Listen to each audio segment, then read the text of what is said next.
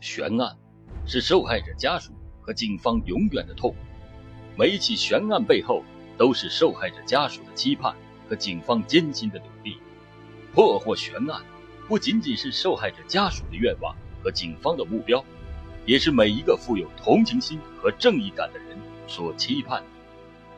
欢迎收听老欧讲大案悬案系列之菏泽魔影，原文作者方子敬。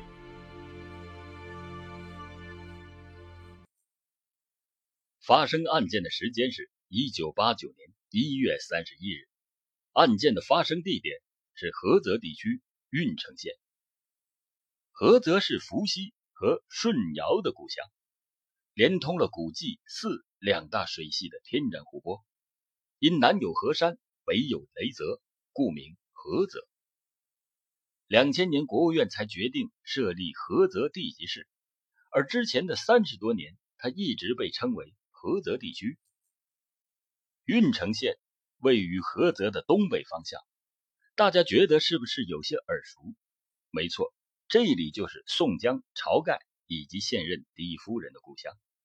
但就在一月三十一日这一天，一起血案却在郓城县发生。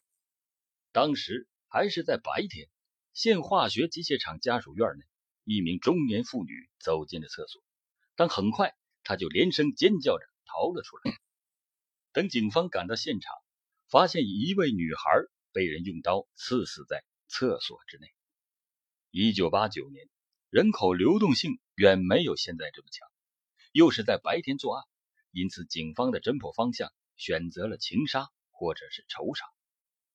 经过周围群众的辨认，死者是一名女中学生，家就住在家属院内，一家人都是老实本分。与他人并无深仇大恨。那时的女中学生绝大多数都是非常的单纯，受害者也不例外。因此，警方很快就否定了视线内的嫌疑人，这个案子也就很快的冷了下来。但令警方没有想到的是，这只是一系列血案的开始。一月三十一日发生在郓城县的血案，并没有对菏泽地区产生多大的影响，但很快。菏泽县，也就是现在菏泽市的牡丹区，先后发生了数起白天闯进女厕所残害妇女的案件。凶手分别在新华书店厕所内杀死一名妇女，菏泽汽车站内杀伤一名女孩，菏泽农校内杀伤一名女教师。一时间，菏泽县陷入了空前的恐慌。但凶手并没有停下犯罪的脚步。一九八九年三月十一日。菏泽地区东明县工商银行女厕所内，二十五岁的县农行出纳员陈秋如和二十一岁的城关镇崔寨村农民崔爱霞在厕所内方便。此时，菏泽地区内出现的一个变态，专门在大白天闯进女厕所残害妇女的消息还没有传到东明县，因此二人也没有什么警惕性。陈秋如和崔爱霞先后进入女厕所不久，突然一名年轻男子闯了进来。两个女性第一个反应就是懵了，但没等他们反应过来，男子已经拿出一块板砖猛砸二人的头部。女性在青年男子面前是没有什么反抗能力的，两人很快都昏死过去。但男子并没有停止犯罪，他拿出了一把尖刀，将两名女性的阴部挖了下来，带走了。陈秋如犹如伤势过重，不治身亡，而崔爱霞则幸运的活了下来，但留下了终身的残疾。山东省菏泽地区的郓城、菏泽、巨野、鄄城等七个县市连续发生了恶性的事件，惊动了山东省公安厅，将此案件命名为“菏泽幺三幺系列伤害妇女案件”，定为一九八九年山东省三大系列案件之一。另外两起大案件分别为鲁中系列撬盗保险柜案，第二个是鲁西南系列盗窃药品案。另外两起系列案件都很快的被破获，但幺三幺系列伤害妇女案却一直没有破获，甚至还仍然在顶风作案。连续发生的血案导致菏泽地区的妇女白天不敢单人上厕所，下班需要人来接送。同时，谣言四起，比如说谣传嫌疑犯制定了多少个杀人名额的计划，什么中学有多少名，由于多名女孩被杀伤，中学的女厕则由男老师守护，女生放学不能单独回宿舍，要结伴而行，并且由年轻的男老师护送。经过公安厅并案，罪犯作案二十二起，共杀死五人，伤十八人，其中白天十八起，夜晚四起。二十二起案件中，二十起发生在女厕所，一起发生在室内，一起发生在室外，而且侵害的对象都是青年女子。该案件截止一九九四年，肯定是没有破获的。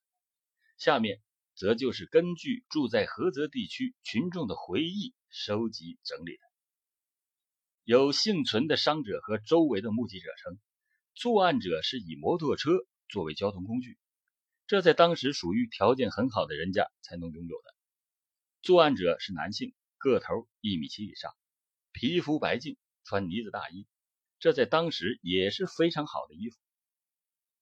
当时电视上也播放了相关罪犯的信息，是为了提醒周围的群众注意相关可疑人员。而且厕所也有很多人蹲守，就是为了抓住该犯。期间有人模仿他的手法作案，很快就被抓了，但正牌的凶手却一直没有抓到。一九八九年，血腥杀戮并没有持续很久，之后这一起案件的凶手就仿佛突然像消失了一般，再也没有出来作案。从现有的情况来看，此人应该是长距离的奔袭，进而作案。否则，如果多次大白天在自己居住地附近作案，恐怕早已经被抓获了。他能够躲过警察多次的排查，肯定是进入了侦查视线的盲区。例如，白银连环杀手高成勇，之所以多年没有落网，是因为他所居住的榆中县青城镇城河村，刚开始没有纳入侦查视线。等到纳入侦查视线之后，高成勇已经到。包头打工了，又没有被排查到，因此长期没有被抓获。本案的凶手也可能是因为某种原因没有被发现。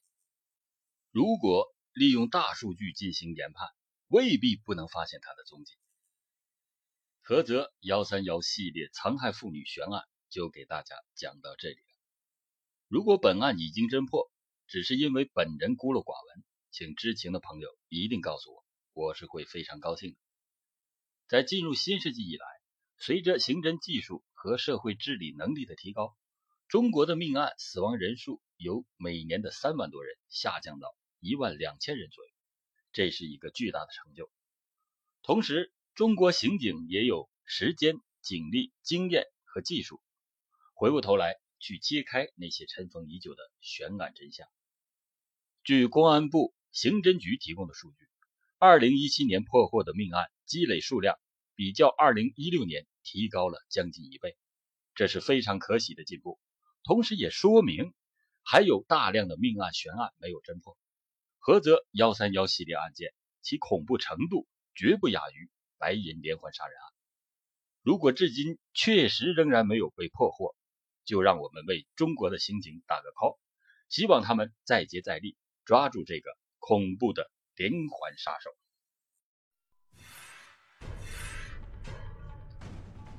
感谢您收听老欧讲大案，更多的大案要案，欢迎您关注微信公众号“微言耸听”。